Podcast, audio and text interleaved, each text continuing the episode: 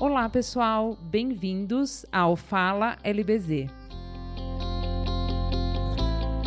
Esse é o podcast da LBZ Advocacia, que tratará de assuntos jurídicos ou pertinentes ao mundo jurídico na atualidade. Nossa proposta nesse podcast é trazer conteúdo mensal para a Podosfera. Hoje eu estou aqui, Flávia Bortoluso, sócia na LBZ. Eu estou com o Felipe Souza. Ele é o nosso coordenador do contencioso civil e trabalhista. E hoje nós temos um tema extremamente polêmico para conversar, né, Felipe? Exatamente, Flávia. Circulou aí nas redes sociais uh, um vídeo interessantíssimo de uma consultora falando sobre o risco no uso do WhatsApp. Então ela tem um vídeo em que ela coloca vários pontos de preocupação para gestores em relação ao uso do WhatsApp. E é uma demanda que a gente tem visto crescer bastante dentro do escritório e a gente entendeu que era hora de um podcast sobre isso. É para isso que o Felipe está aqui. Felipe, bem-vindo ao nosso podcast. Obrigado, Flávia. É, hoje a ideia é a gente entender um pouquinho dessa essa nova forma de se comunicar do brasileiro, do brasileiro e do, do cidadão do mundo Mas também. acho que bastante do brasileiro mesmo, sim, né, Felipe? Para começo de conversa, coloque para nós um pouco desse contexto de redes sociais no Brasil. Vamos lá, Flávia. 70% da população brasileira usa e tem acesso à internet, tá? Então esse número ele representa mais ou menos 126 milhões de pessoas, ou seja, é uma participação muito relevante, exato. sim. É, além disso, se a gente for se a gente for é, olhar especificamente para cada uma das redes sociais, a gente tem mais ou menos no Brasil 130 milhões de usuários no Facebook. WhatsApp, que vem logo em seguida, são 120 milhões. E aí a gente vai caindo o número de usuários, sendo que no Instagram, que é uma rede social muito popular hoje em dia, nós temos 57 milhões de usuários. Então, veja só, a rede social ela está muito presente no dia a dia do brasileiro. Para você ter uma ideia disso, a gente acessou uma pesquisa e a gente descobriu que o WhatsApp é usado por 95% dos profissionais hoje no desempenho da sua atividade laboral, seguida depois pelo Skype e pelo Facebook. Então, pra gente, se a gente olhar para esses números, a gente vai descobrir que a, a, rede social é uma ferramenta muito importante hoje no desempenho da, da atividade. A rede chamada social, no fundo, é uma ferramenta de trabalho. Né? Exatamente. Né? Uh, a gente falava aqui, né, que nesse contexto de WhatsApp, acredito que todos tenham pelo menos um, dois, três grupos de trabalho vinculados ao WhatsApp. Exato. A gente tem diretorias inteiras dos nossos clientes que estão no WhatsApp, com também um, mais grupos. Então, assim, essa realidade do brasileiro e do corporativo sendo levado para as redes sociais, isso é fato. Nesse contexto, Felipe, o que tem sido apresentado pelas empresas? Assim, que situações você tem visto nas empresas? O que tem sido relatado? Flávia, os problemas são os mais diversos possíveis, tá? A gente tem começa desde pessoas é, que usam suas redes sociais e acabam marcando as empresas, então Hoje as empresas têm a sua marca vinculada às redes sociais dos próprios colaboradores e às vezes até dos seus próprios consumidores, tá? Você está dizendo a situação que eu vou lá colocar, eu estou, por exemplo, almoçando no escritório e vou, vou marcar o escritório. Exato. Isso poderia ser para eu estou indo despachar no tribunal e eu marco que Exatamente. eu né, marco lá o nome do meu escritório. E essa é uma situação. Coloco o nome do cliente, não, não faria isso, mas, né? Marco o cliente, né? Numa sustentação oral, acho que não é o caso. Exato. E essa ainda é uma situação, digamos, até tranquila, né? Mas, enfim, a gente tem outros problemas. A gente tem é, comunicações que são feitas, às vezes, pelos gestores em horários que não são é, os horários usuais, né?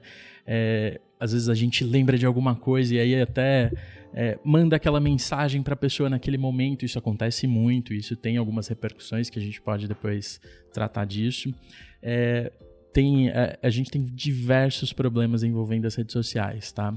É, Uma delas é a gente não tem a mínima ideia, às vezes, de quantos grupos de WhatsApp existem dentro da nossa empresa para comunicação. Às vezes, dos gestores com os colaboradores ou até mesmo dos próprios colaboradores. Então, hoje a ferramenta ela é tão é, diversificada. Dinâmica que... e democrática. No fundo, Exato. qualquer um cria um grupo, Exato. dá um nome para esse grupo, um nome vinculado à empresa, ao seu time dentro da empresa, e aquele passa a ser o instrumento de comunicação daquele grupo. Perfeito. A gente identificou até alguns grupos de colaboradores das empresas com os clientes, ou seja, é, a empresa está sendo representada pelo seu colaborador num grupo com um cliente onde a alta gestão da empresa não sabe da existência desse grupo. Então, é, disso podem surgir diversos problemas, porque esse colaborador ele atua em nome da própria empresa. Repercussões trabalhistas, repercussões para fins de, de direito do consumidor, direito civil, então... Isso já tem sido verificado nos tribunais? Que tipo de situação tem sido vista nos tribunais? Sim, em especial no âmbito da justiça trabalhista. A gente tem algumas repercussões é, que colocam este funcionário, que às vezes está nesse grupo. Vamos pegar ah, o exemplo do cliente. O cliente manda uma mensagem num horário que não é o horário dentro da rotina de trabalho daquele funcionário, daquele colaborador. E esse colaborador responde essa mensagem fora do horário, a Justiça do Trabalho tem entendido que isso é tempo à disposição da empresa, exercício efetivo da função dele. Por conta disso, a gente tem alguns reflexos, como hora extra. Então, Flávia, as, as situações com as redes sociais são as mais diversas possíveis. Seria até leviano da nossa parte tentar esgotar tudo aqui, mas caracterizar alguns desses problemas é muito importante para que a gente possa enxergar é, o que os empresários estão enfrentando nesse novo mundo das redes sociais. Um outro problema que a gente pode citar aqui, Flávio, que a gente já visualizou, é um colaborador é, de determinada empresa, né, prestadora de serviços, uma, acho que fica um pouco mais fácil para conceituar. Ele vai e critica um produto des, de um cliente desta, desta empresa, né? Então, é, é uma situação que pode... Faz isso numa rede social, por Exatamente. exemplo. Né? Ele resolve colocar a opinião dele no Instagram sobre um produto, Exato. só que aquele produto é de um cliente dele. Exato. Eu lembro de um, de um exemplo aqui, sem citar nomes, mas de uma aeromoça que criticou um cliente da própria empresa na qual ela prestava serviço, ela estava vinculada. Então isso acontece muito, isso gera repercussões não só trabalhistas, gera repercussões para o direito do consumidor. Então a gente precisa ficar Direito muito do consumidor, atento. aí você pode ter uma responsabilidade civil em relação à, à imagem daquela empresa. Sim, claro, com certeza. Né? E o fato de que também em relação ao seu, ao seu funcionário, ao seu colaborador, para você controlar isso, deve existir certa cautela, né? Nós já vamos entrar aí na questão das, das soluções. E acho que o último problema, Flávia, que a gente pode citar, e que talvez seja dos mais atuais, é o problema de divulgação de informações sigilosas nas redes sociais, em especial no WhatsApp. Tá? Falo isso porque a gente tem é, agora em agosto, muito provavelmente, se tudo correr normalmente no nosso congresso, a gente vai ter o início da aplicação da Lei Geral de Proteção de Dados, mais conhecida como LGPD. E a divulgação, a transmissão de dados e documentos nas redes sociais, em especial no WhatsApp, pode estar sujeita a multa, a investigação e a problemas futuros. Então, isso é assunto muito provavelmente para uma nova oportunidade, mas. LGPD dá um novo podcast, né? Com certeza, tem muito assunto aí. É, mas é um, um fato que a gente tem que observar, que o mundo corporativo tem que ficar de olho, porque trocam-se muitas mensagens com documentos e com conteúdo que vai estar sob proteção da Lei Geral de Proteção de Dados. E são documentos e conteúdos que vão, de novo, por WhatsApp, Exato. por Skype, agora o Teams, né? Exatamente. Tem uma série de ferramentas usadas e, de fato, troca de arquivos e tudo mais. E, de novo, troca de arquivos em grupos Exato. e também nem se sabe quem criou, muitas vezes quem está lá incluído, né? A gente tem do que a gente tem visto aí na, nos relatos das empresas. É, aquele próprio exemplo que eu dei lá atrás de grupo do colaborador com o cliente. Às vezes é um colaborador só com o próprio cliente. Se a gente não tem uma regra específica para isso, a gente vai falar um pouquinho mais para frente, é, o cliente acaba mandando. Hoje é muito mais fácil para o cliente pegar o, o, celular, colher a informação do documento que ele quer repassar para essa determinada pessoa e enviar ali naquele grupo onde a gente tem outras pessoas envolvidas. E a gente precisa tomar muito cuidado a partir de, de, de agora com essa divulgação, com essa forma de comunicação. Tem que ter muito, muito carinho nisso. Então, falando em cuidado e em medidas, né? Para buscar conter é uma palavra absolutamente Perfeito. adequada, né? Adequada para isso. Por quê? Rede social está aí, ela vai ser usada e cada vez mais utilizada. De certa maneira também, isso tornou as comunicações muito céleres. Né? Sim, com certeza. E, e também quando a gente fala em Instagram, em Facebook, é uma, uma forma de mídia muito importante né, para as empresas. Então temos aí ferramentas que são mais do que bem-vindas pelo, pelo mercado.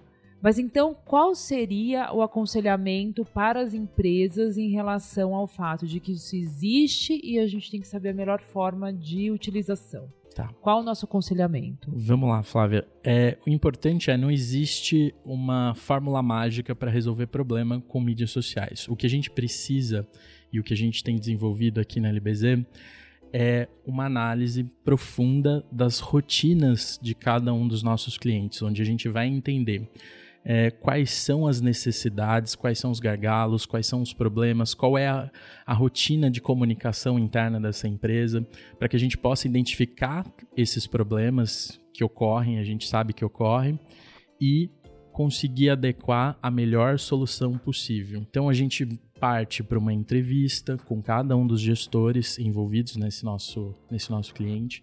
Essa entrevista é detalhada e focada dentro é, da rotina dele no uso das redes sociais. Então a gente vai ver com os gestores é, qual é o tipo de comunicação que ele utiliza, com seus colaboradores, pensando um pouco mais no âmbito trabalhista, né? Qual é a, comunicação? É sempre por e-mail? Não? É por rede social, WhatsApp?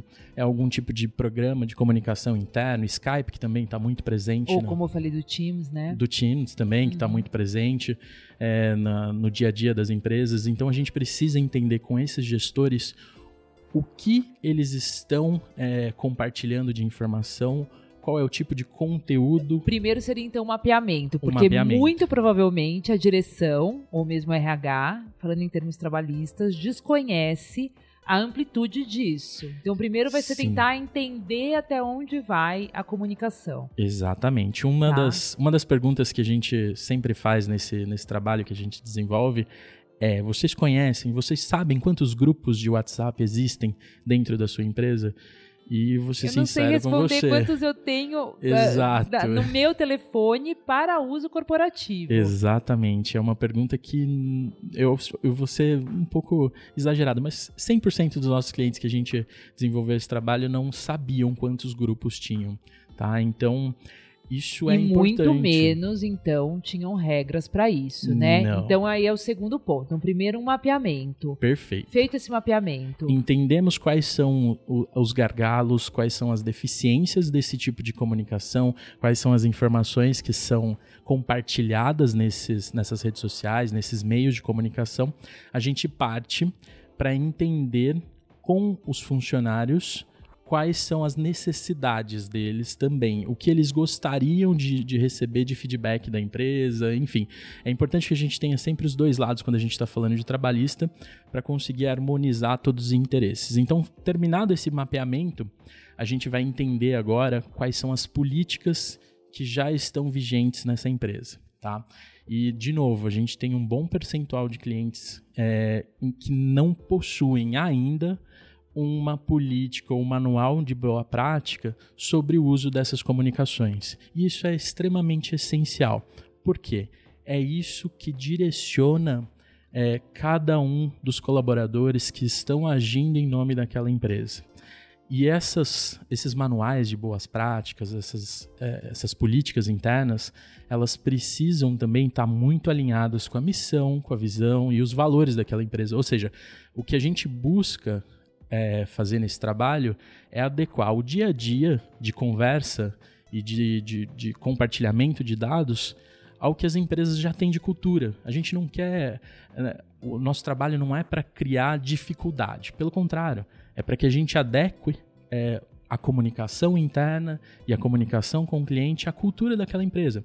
A gente tem algumas empresas que são muito mais informais, têm um acesso muito mais objetivo, muito mais fácil e se comunicam muito mais facilmente. Então, cabe é, a gente, quando, enquanto advogados e analistas, de, consultores né, desse, desse trabalho, fazer essa adaptação para que a gente também não ingesse a comunicação dessa empresa. Tá? Então, acho que a partir do momento que nós fizemos essa adequação, entendemos qual é a cultura dessa empresa, a gente vai trabalhar em conjunto para fazer a redação desses manuais de boas práticas ou das políticas internas para comunicação. Tá? Feito isso, é, a gente vai para a próxima etapa desse trabalho que a gente tem desenvolvido, que é fazer um treinamento da equipe de gestão dessa empresa. Ah, isso para que o manual saia do da, papel. do papel, Exato. né? Tá. É... Porque muito provavelmente você vai ter ali algumas diretrizes, mas muitas vezes tem um gerente que esse é o jeito dele de atuar, ele gosta de atuar, daí, né? Ele acaba passando, passando mais longe dessas questões aí do manual. Exatamente. A ideia é trazer para a prática, não só deixar no papel é, e mostrar para o grupo de gestores dessa empresa qual a melhor forma de se comunicar com seus colaboradores, qual a melhor forma de orientar esses colaboradores na comunicação com os clientes, com o público em geral. Então, é, é, por isso que a gente chama também de manual de boas práticas. Isso não quer dizer que sempre a comunicação vai ser daquele jeito perfeito e maravilhoso, mas é, eu acho que o treinamento ele traz é, o lado prático do manual, o lado prático da política interna da empresa. A gente coloca isso na, na prática, efetivamente, tá? Porque de um lado, as políticas existem para que a companhia tenha um direcionamento e eu acredito bastante no treinamento como a forma de de fato fazer com que aquilo aconteça até em termos de responsabilidade da própria companhia em relação a questões de terceiros. Perfeito. Então, né, Esse... quando a gente fala de LGPD ou mesmo dessa questão do que é falado em redes, a questão de, da, da so, do seu direito de se expressar, essa cautela, esse direcionamento, essa orientação da, da, da empresa como uma diretriz é muito importante em termos de Sim, responsabilidade, né? Sem dúvida. A gente explorou alguns casos, esse treinamento, a, a, colocação em prática das políticas, o fato efetivamente de ter uma política, de ter um manual,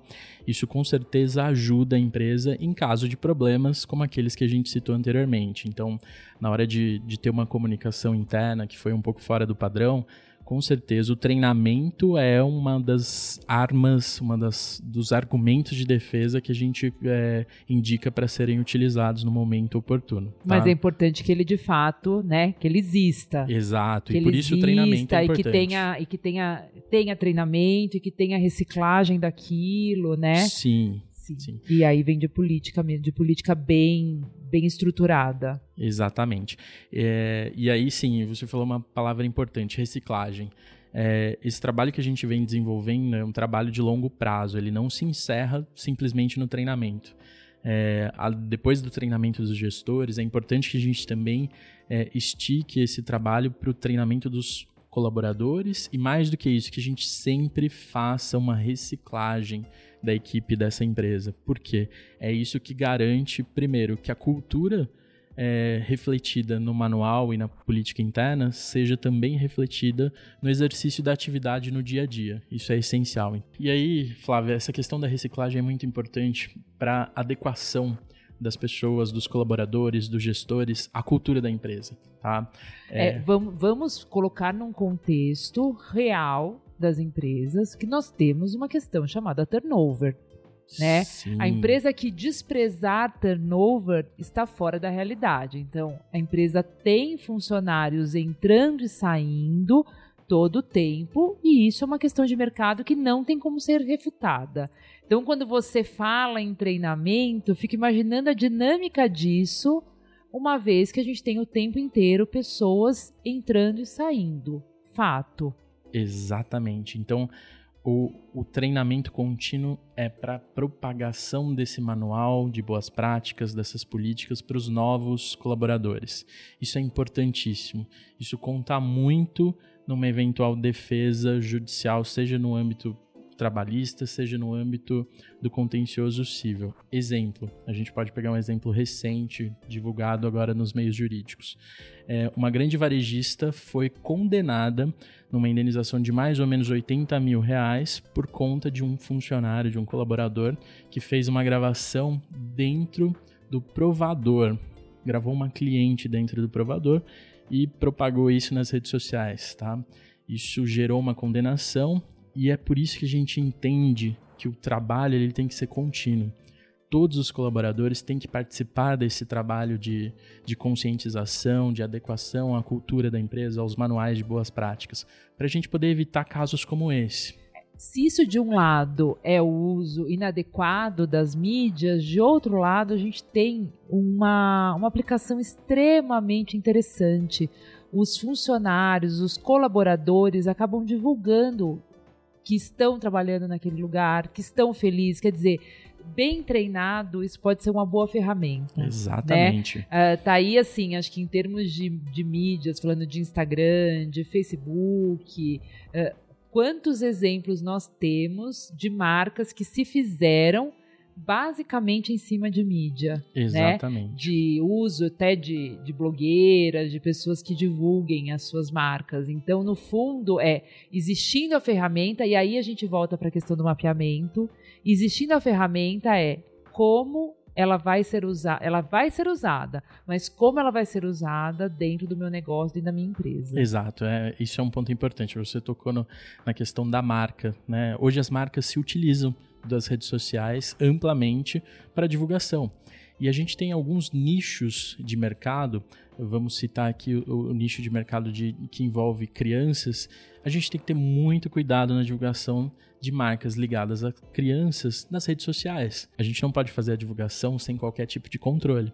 Então é muito importante essa, esse trabalho de entender a cultura da empresa, entender qual é o objetivo dessa empresa e verificar qual a melhor forma de se utilizar da, da ferramenta ótima que são as redes sociais. As redes sociais estão presentes no nosso dia a dia e elas não vão sair. A gente precisa se adaptar e adaptar o direito a ela. E é esse trabalho que a gente está tentando desenvolver aqui na LBZ com os nossos clientes. É uma adaptação das melhores práticas para aquilo que é que mais é utilizado hoje pelo público em geral. Muito interessante. Bom, acho que ficamos com aí uma, um compromisso de voltar em outro momento e falar de LGPD, né? Sim. Acho que a gente passou hoje muito, muito brevemente no tema e como você falou mesmo, LGPD dá um outro podcast. Uh, bom, aproveitando que falamos então em mídias sociais, eu ia dizer sobre o nosso podcast. Visite então a nossa página no LinkedIn. Nosso escritório semanalmente posta conteúdo, né? Conteúdo jurídico na, no LinkedIn, Instagram, Facebook. Uh, visitem e gostaríamos muito de receber comentários sobre esse bate-papo. Felipe, muito obrigada pela conversa. Muito obrigado, Flávio. É um prazer. Muito gostoso estar aqui e falar de um tema que é super atual. É, o Felipe adora esse tema. O Felipe adora falar de mídias e poder auxiliar nesse sentido de, da melhor forma de utilização. Então, muito obrigada. Obrigado.